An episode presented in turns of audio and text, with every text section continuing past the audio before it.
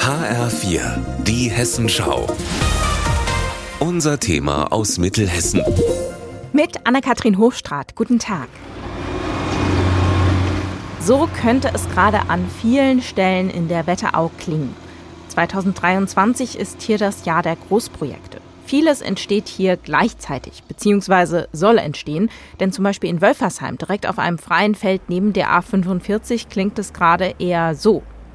Vom geplanten Logistikzentrum ist hier immer noch nichts zu sehen. Werner Neumann vom Bund für Umwelt und Naturschutz weiß warum. Der wesentliche Stand beim Rewe Logistikzentrum in Wölfersheim ist, dass äh, der BUND vor dem Bundesverwaltungsgericht in Leipzig war. Dort ist allerdings noch keine Entscheidung getroffen worden, aber es sieht äh, sehr stark danach aus, dass wir das Klagerecht bekommen, was uns abgestritten wurde. Das wird sich aber im Laufe des Frühjahrs dann herausstellen. Und wir hoffen sogar darauf, einen Erfolg zu bekommen, dass das ganze Projekt gestoppt wird. Die Entscheidung aus Leipzig könnte eine Grundsatzentscheidung werden.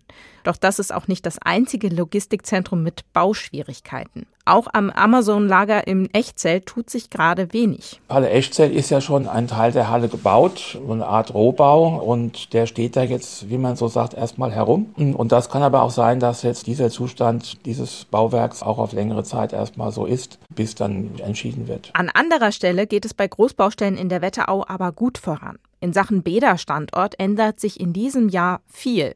Nach langem Warten könnte es mit der Therme in Bad Vilbel endlich losgehen. Zumindest gibt es entsprechende Signale. In Bad Nauheim ist man da weiter. Die Sprudelhof-Therme soll zum Herbst fertig sein. Das Gebäude der Therme steht. Es sieht schon sehr nach Bad aus.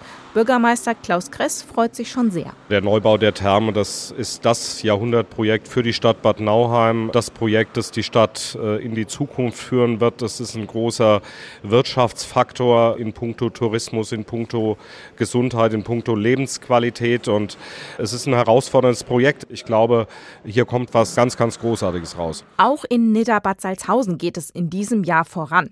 Am 1. Februar wird hier die Machbarkeitsstudie vorgestellt, was statt der geschlossenen Therme hier entstehen soll. Im Laufe des Jahres sollen die Pläne dann mit Hilfe von Architekten konkret werden. Anne-Kathrin Hochstraat, Wetteraukreis.